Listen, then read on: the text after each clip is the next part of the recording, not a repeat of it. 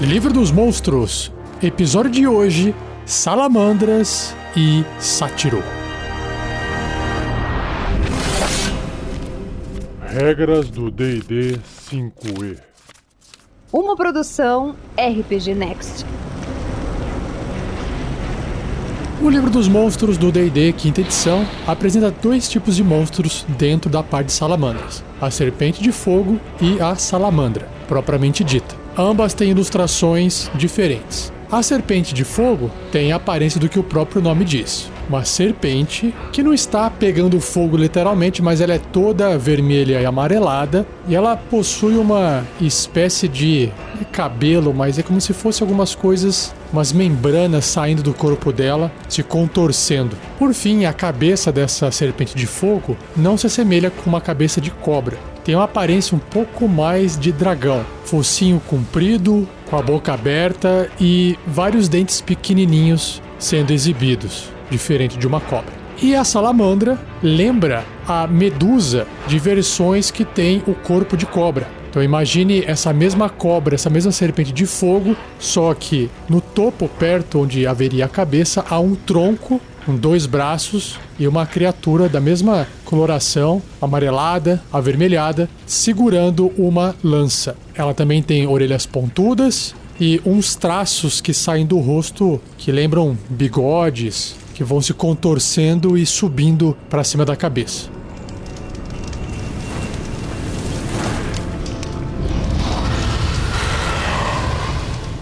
Vamos então para a descrição. Salamandras. As salamandras deslizam pelo mar de cinzas do plano elemental do fogo, com suas silhuetas sinuosas e espinhos irregulares fumegando. Um calor imenso emana de seus corpos, enquanto seus olhos amarelados brilham como velas nas cavidades profundamente marcadas de seus rostos beligerantes. As salamandras adoram poder e têm prazer em incendiar coisas. Fora de seu plano natal, elas vagam entre os restos queimados de árvores carbonizadas enquanto o fogo da floresta dança ao seu redor, ou descem deslizando pelas encostas de vulcões em erupção para relaxar em fogueiras e poços de magma. Caramba! Serpentes de fogo. As salamandras nascem de ovos que são esferas de obsidiana ardente de 60 centímetros de diâmetro. Quando uma salamandra está pronta para chocar, ela derrete seu caminho através da fina casca do ovo e emerge como uma serpente de fogo. Uma serpente de fogo amadurece, tornando-se uma salamandra adulta dentro de um ano. Ah, agora faz sentido. É a mesma criatura com forma diferente. Escravas dos Efrit. Muito tempo atrás, os Efrits contrataram os Azers para construir uma fabulosa cidade de bronze, mas eles fracassaram em sua tentativa de escravizar aquela raça mística enquanto o trabalho dos Azers terminou. Só para fazer uma observação, um Efrit é como se fosse um gênio da lâmpada do fogo, entre aspas, e os Azers é como se fossem anões do fogo. Continuando aqui. Se virando, ao invés, contra as salamandras, os Efrits tiveram mais sorte em estabelecer uma raça escrava, a qual eles usam para propagar guerra e destruição pelos planos. As salamandras odeiam os Azers, acreditando que se os Efrits tivessem sucesso em dominar aquela raça de artífices elementais, as salamandras ainda poderiam estar livres. Os Efrits usam a inimizade em sua vantagem, atiçando o ódio das salamandras e colocando-as contra os antigos servos dos Efrits. Os Efrits obrigam as salamandras a não servir a nenhum outro mestre. Quando os Efrits encontram salamandras dedicando-se a cultos do mal elemental, eles as matam ao invés de torná-las como escravas. Caramba! Nobres autoritárias. Embora as salamandras sigam os impulsos destrutivos de sua natureza ardente, a escravidão pelos Efrits teve impacto na cultura das salamandras livres. Elas governam suas próprias sociedades de acordo com o modelo Efrit, no qual as salamandras maiores e mais fortes reivindicam a dominação sobre os menores da raça. Conforme as salamandras envelhecem, elas crescem em tamanho e posição, erguendo-se a posições de poder como nobres cruéis entre sua espécie. As nobres governam bandos errantes de salamandras que se movem pelo plano elemental do fogo como nômades do deserto, atacando outras comunidades atrás de tesouros. Forjas vivas. As salamandras geram um calor intenso e quando elas lutam, suas armas brilham vermelho e queimam os corpos de seus inimigos ao contato. Mesmo se aproximar de uma salamandra já é perigoso, já que ela causa bolhas e queimaduras na pele em sua proximidade. Esse calor inerente é um trunfo para a perícia das salamandras como ferreiras, claro, né?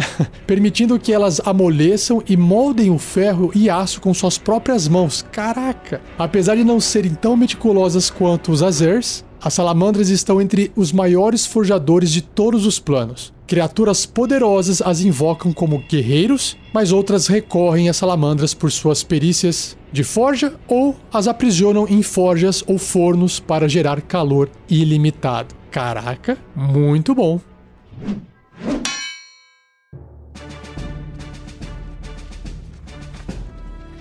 Apresentando então o bloco de estatísticas da Serpente de Fogo, que é um estágio de evolução inicial da salamandra. Ela é um elemental médio, de tendência neutro e mal. Sua classe armadura é 14, uma armadura natural. Pontos de vida 22. Ah, é ok. Deslocamento 9 metros ou 30 pés. Em atributos físicos e mentais, Força 12, pouquinho só acima da média. Destreza 14, beleza. Constituição 11, bem na média ali. Inteligência 7, é abaixo da média. Sabedoria 10 e Carisma 8. Ela tem também vulnerabilidade a dano de frio, ou seja, ela toma o dobro do dano se for de frio. Em compensação, ela tem resistência a dano de contusão, cortante perfurante de ataques não mágicos, ou seja, vai receber metade do dano. E, obviamente, ela é imune a dano do fogo. Em sentidos, ela tem visão no escuro de 18 metros, que é 60 pés, e sua percepção passiva é de 10. Idiomas, ela compreende Ignan, que é o idioma lá do plano elemental do fogo, mas ela não pode falar. É por causa da estrutura do corpo dela, da boca, não tem corda vocal ali, tá se desenvolvendo ainda. E seu nível de desafio é 1, 200 pontos de experiência. Ela tem um traço de raça, ela tem o corpo ardente, que diz que uma criatura que toque a serpente ou atinja ela com ataque corpo a corpo a um metro e meio dela, ou seja, adjacente, sofre 3 ou um D6 de dano de fogo. Então teria que estar com uma lança mais comprida para esse calor não chegar na mão da pessoa. Em ações, ela tem três: ataques múltiplos, mordida e cauda. Ataques múltiplos diz que a serpente realiza dois ataques, um com a sua mordida e um com a sua cauda. Então, mordida e cauda são dois ataques corpo a corpo com arma, mais três para atingir, ambos com o mesmo alcance de um metro e meio, apenas um alvo. Se acertar, também causa o mesmo dano. 3 ou 1 D4 mais 1. Só que a mordida vai causar dano perfurante e a cauda dano de contusão. E como ela está tocando o seu alvo, ela causa mais um D6 de dano de fogo ou 3 de dano de fogo. Perfeito. Bem simplesinha. Por fim, o bloco de estatísticas da salamandra, crescida, adulta, né? Ela passa a ser um elemental grande, caramba, ocupando ali dois por dois quadradinhos no tabuleiro, mesmo espaço que um ogro, um cavalo ocupam. E ela continua com seu alinhamento de neutro e mal. Sua classe armadura melhora, indo para 15, ainda uma armadura natural. Pontos de vida 90, opa, aí ficou forte. Deslocamento, mesma coisa, 9 metros ou 30 pés. Em atributos, força 18, aí sim, aí ficou forte. Destreza 14, se manteve a mesma. Constituição 15 subiu, inteligência 11, pouquinho acima da média, mas não tem bônus, então tá na média, mas já não tem aquele negativo do 7, né? Sabedoria 10 e carisma 12, então nenhum atributo negativo, com bônus negativo. Ela continua com vulnerabilidade a dano de frio, com resistência a dano de contusão, cortante perfurante de ataques não mágicos, com imunidade a dano de fogo, seus sentidos, visão de escuro 18 metros e percepção passiva de 10 são os mesmos. Idioma continua compreendendo Ignan, mas agora ela, obviamente, pode falar. E seu nível de desafio é 5. Uau! 1800 pontos de experiência. Caramba! Fortinha, fortinha. Nos traços, além do corpo ardente, ela tem agora armas ardentes que ela está portando uma arma. Qualquer arma de metal corpo a corpo que a salamandra empunhar causa 3 ou 1 d6 de dano de fogo extra, porque ela está transferindo o calor do corpo dela para a arma. Legal, muito bom. E o traço do corpo ardente, apesar de ter a mesma descrição, agora causa um dano maior, é mais quente ainda, é o dobro. então, uma criatura que tocar a salamandra ou acertá-la com um ataque corpo a corpo dentro de um metro e meio, ou seja, se estiver adjacente a ela, vai sofrer 7 ou 2d6 de dano de fogo. E na parte de ações, ela tem ataques múltiplos, um ataque com lança e um ataque com a sua cauda. Ataques múltiplos diz que ela pode realizar dois ataques, um com a lança e um com a cauda. Então ela parou de morder quando ela era menorzinha, agora ela tá usando a lança. então, lança e cauda são ambos ataques corpo a corpo. No caso, a lança pode ser feito também à distância e são consideradas armas. Ambas têm mais 7 para atingir o alvo, só que a lança pode atingir apenas alvos adjacentes, ou seja, a um metro e meio, ou a lança pode ser arremessada também a uma distância de 6 barra 18 metros, ou 20 barra 60 pés, apenas um alvo. Enquanto a cauda, ela pode atingir criaturas até 3 metros, ou seja, dois quadradinhos, 10 pés de distância. Se a lança acertar, ela pode causar 11 ou 2d6 mais 4 de dano perfurante, ou 13, 2d8 mais 4 se estiver sendo usada com as duas mãos, mais aquele daninho de um D6 ou 3 pontos de fogo. Porque ela está passando o calor através da arma, por isso que o calor é um pouquinho menor, né? O dano de fogo é um pouquinho menor. Agora, a cauda é o fogo do próprio corpo dela, é o calor do corpo dela. Então, se acertar, vai causar 2d6 mais 4, ou seja, 11 na média dano de contusão, mais o 7 ou 2d6 dano de fogo. Além disso, o alvo é agarrado e tem uma dificuldade de 14 para poder escapar. Até esse agarrão acabar, o alvo fica impedido, ou seja, não pode sair do lugar. A salamandra pode atingir automaticamente, caramba, o alvo com sua cauda e ela não pode realizar ataques de cauda contra outros alvos. Claro, só tem uma cauda, tá ali enrolando o seu inimigo. E acertar automaticamente basicamente é torcer ali a cauda, né? Apertar a cauda e causar mais dano. Perfeito, muito bom.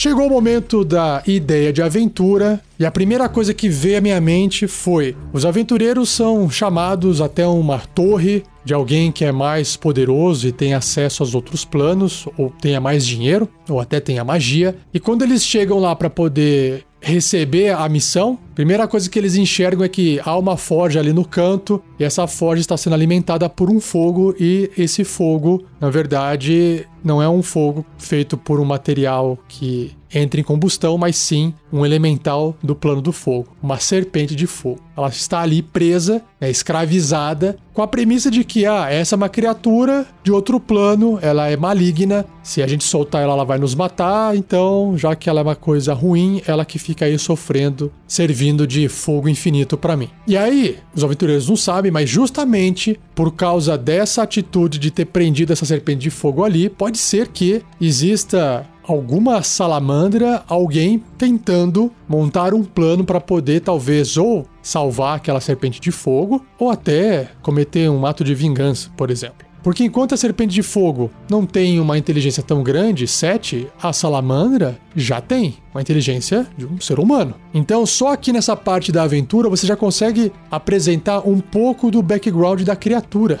E isso é incrível. Essa ideia de ser uma forja viva, que é o último tópico da descrição do livro. E aí é claro que quando acontecer alguma treta, é importante surgir aquela história dos nobres autoritárias que talvez até elas mesmas estejam fazendo isso. Quer dizer, o corpo dela não precisa ser feito, né? Ela não precisa usar o corpo dela para fazer isso porque ela já tá transferindo o calor ali para fora de qualquer forma. No entanto, assim que os aventureiros souberem que as salamandras também estão escravizando outras criaturas até do próprio plano elemental do fogo, se for o caso, fica aquele ponto de reflexão, né? Será que esse cara que nos contratou aqui tá fazendo a mesma coisa do que ela? Será que ele é melhor ou não? Enfim, é só para dar uma pitadinha ali de, de dúvida na cabeça dos jogadores. E aí, a partir desse contato com a criatura do fogo, o que será que está acontecendo? Como é que essa criatura veio parar aqui? Porque elas saíram do plano elemental do fogo e estão dentro do plano elemental. Será que elas saíram de algum vulcão? Será que onde um vulcão entrou em erupção ali abriu uma fenda entre esses dois planos? Será que esse vulcão vai entrar em erupção de novo? Essa fenda vai abrir de novo? E aí outras criaturas vão aparecer e isso é um presságio ruim?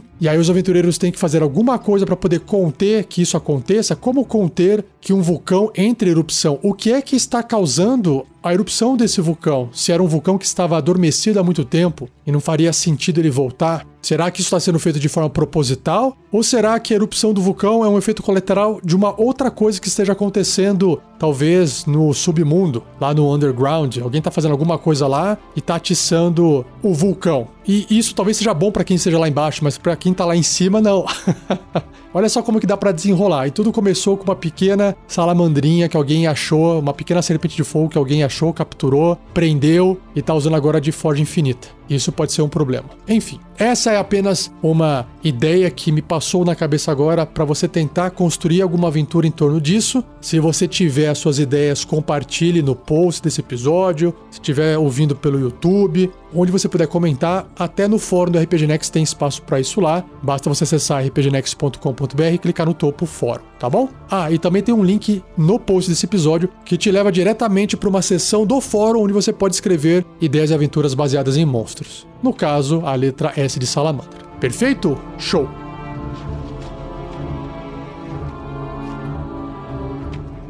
Seja você também um guerreiro ou uma guerreira do bem. Para saber mais, acesse padrim.com.br barra rpgnext ou picpay.me barra rpgnext.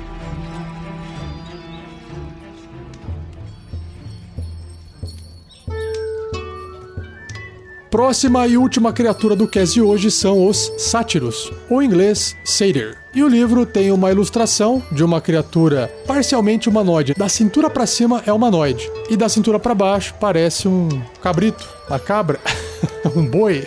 Vamos lá, ele tem então patas de animais com cascos, e o calcanhar, ou pelo menos o que seria o calcanhar, igual no cachorro, é bem pro alto, né? Virado para trás. Depois vem o joelho. Essa perna é toda peluda, vai subindo, chega na parte da cintura, vira o tronco de um humanoide, né, que tem braço e cabeça, e o pelo dá uma diminuída. Mas nos braços que estão para fora da roupa de couro, tem bastante pelo. Ele segura uma flauta, tem uma espécie de saiote assim, tapando ali as partes íntimas, uma espada longa do lado e a sua cabeça tem as orelhas meio pontudinhas e dois chifres virados para trás.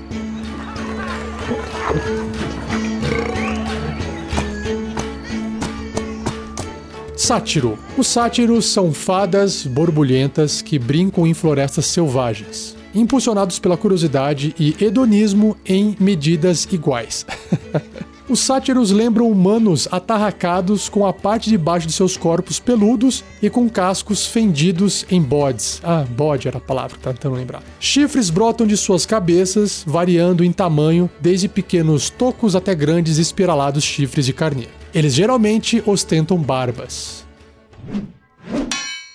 Farristas hedonistas. Os sátiros anseiam pela bebida mais forte, as especiarias mais perfumadas e as danças mais estonteantes. Um sátiro se sente faminto quando ele não pode se divertir e não irá medir esforços para saciar seus desejos. Ele pode sequestrar um excelente menestrel para ouvir suas canções adoráveis, entrar furtivamente em um jardim bem protegido para contemplar um belo rapaz ou moça, ou se infiltrar em um palácio para provar da melhor comida do local. Os sátiros não permitem que nenhuma festividade passe por eles. Eles participam de todos os feriados que ouvem falar. As civilizações do mundo possuem festivais e feriados suficiente para justificar uma celebração ininterrupta.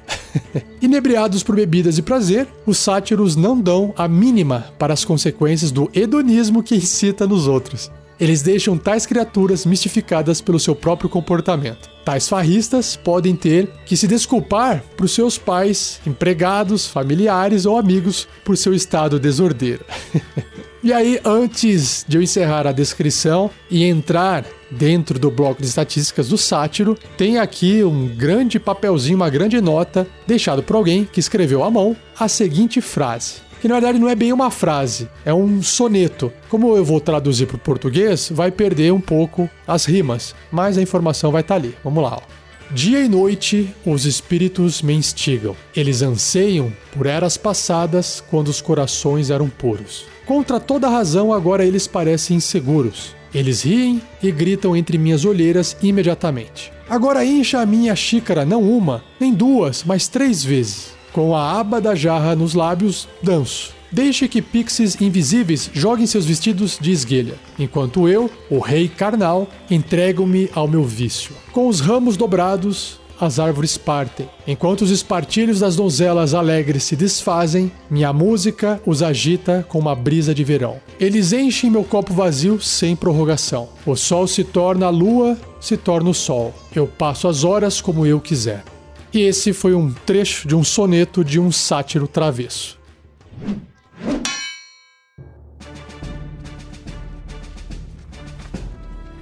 O sátiro, então, é uma fada de tamanho médio, caótico e neutro. Sua classe de armadura é 14, uma armadura de couro, pontos de vida 31 e deslocamento 12 metros. Olha só que legal, 40 pés. Em atributos ele tem força 12, pouquinho só acima da média, destreza 16, aí tá bom. Constituição 11 na média, inteligência 12, também pouquinho acima da média, sabedoria 10 e carisma 14. Em perícias, ele tem bônus em atuação de mais 6, furtividade mais 5 e percepção mais 2. Também tem percepção passiva de 12 e na parte de idiomas ele tem comum, élfico e silvestre. Que legal. Seu nível de desafio é meio ou 100 pontos de experiência. Ele tem um traço chamado resistência à magia. O sátiro possui vantagem nos testes de resistência contra magias e outros efeitos mágicos. E na parte de ações ele tem três: cabeçada, espada curta e arco curto. Caramba! Todos eles são ataques com armas. Cabeçada e espada curta são ataques corpo a corpo, e claro que arco curto é um ataque à distância. A cabeçada tem mais 3 para atingir, enquanto a espada e o arco tem mais 5, ou seja, não tem a proficiência, não tem aquele bônus de mais 2. E o alcance é 1,5m apenas um alvo se acertar 6 ou 2d4 mais 1 de dano de contusão. A espada curta também adjacente apenas um alvo se acertar 6 ou 1 d6 mais 3 de dano perfurante. Então, na média é o mesmo, mas o dado muda. E o arco curto é a mesma coisa em termos de dano, 1 d6 mais 3, dano perfurante, assim como a espada curta, só que é um ataque à distância. A distância é 24 barra 96 metros ou em pés 80 barra 320.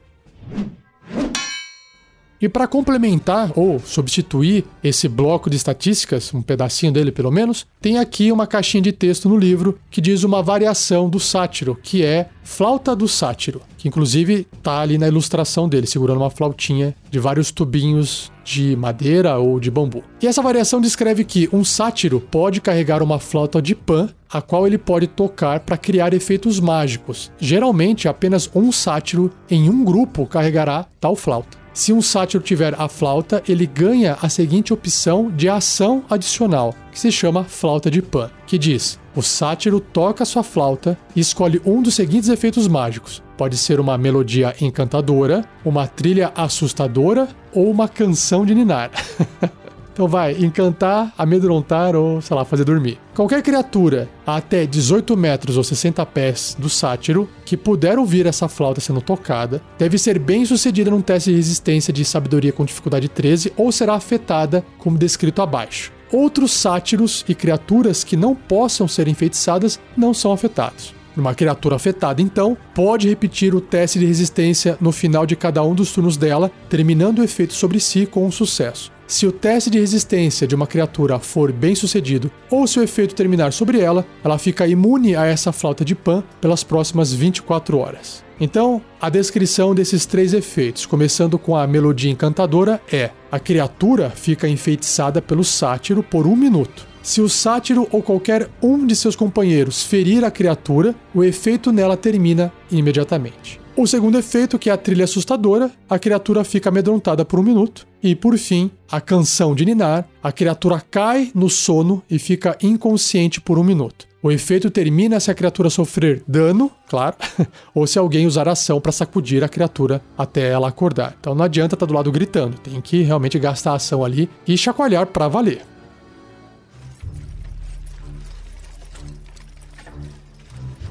Ideia de aventura. Como o sátiro é uma criatura caótica e neutra, então ele vai se comportar da forma que for mais conveniente para ele, né? Então imagine que ele esteja lá fazendo uma agitação dentro de algum reino. Imagine lá o filho de um nobre, ou o filho do rei, ou a filha, que gostam de uma bagunça, uma festa cheia de gente, bebida à vontade, comida à vontade. E quem tá esquentando esse negócio todo aí é um sátiro. E aí, o nobre, o rei a rainha chama esses aventureiros para poder dar um jeito nesse sátiro. E dar um jeito é, faça ele sumir, faça ele sair fora, vazar. E aí é evidente que quando os aventureiros entrarem lá, vão ver aquela cena, talvez eles enxerguem o sátiro lá tocando a flauta, dançando e fazendo aquela zona, instigando a galera a continuar fazendo aquilo. Aí os aventureiros vão tentar conversar, fazer parar, e o sátiro naquela loucura não dá atenção, ou até usa a flauta contra eles e faz um deles dormir, ou até, na verdade não dormir, mas encantar, isso que é legal fazer, encantar, e a hora que ele encanta, aquele aventureiro, aquele aventureiro se sente compelido a curtir a festa, porque ele tá encantado, ou até gostar demais do sátiro e falar assim, galera, pô, esse cara é demais, vamos aproveitar. Como os aventureiros vão resolver esse problema? Será que na conversa? Será que na agressividade? Porque o sátiro, por ser caótico e neutro, se precisar ser agressivo, ele vai ser. Mas claro que ele não é um desafio para um grupo de aventureiros de nível 1, ele é nível meio, ele tá sozinho, 4 contra 1 ali, não vai sobrar nada do sátiro. Mas como ele discursa, fala vários idiomas, né? Ele pode acabar falando com outras criaturas, ele pode acabar falando, galera, essa turma aí chata veio aí a pedido do seu pai, da sua mãe, acabar com essa festa aqui, do seu tio, sei lá, e vocês vão deixar, sabe? E aí pode arranjar uma treta ali, talvez tentar entender, sátiro, vamos vamos saciar essa sua vontade hedonista em outro lugar? E ele não, ele quer ficar ali porque é ali que tem comida, música, tem gente, é. Como é que você resolve esse problema, né? E isso tá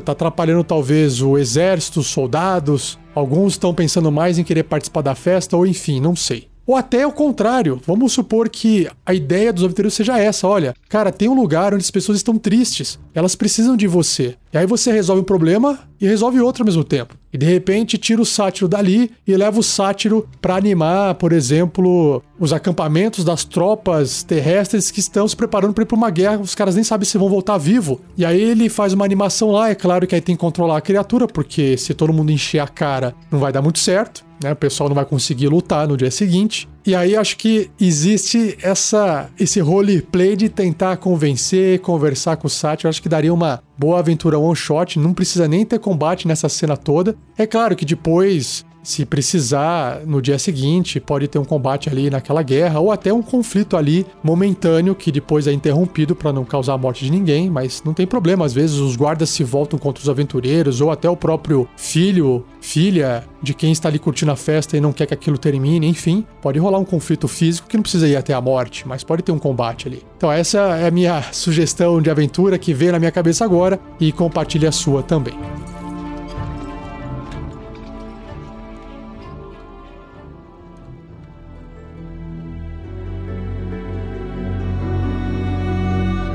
E assim eu encerro mais um episódio do Regras do D&D 5e. Espero que você tenha gostado. Não se esqueça de compartilhar, de deixar joinha, like, o que tiver de positivo.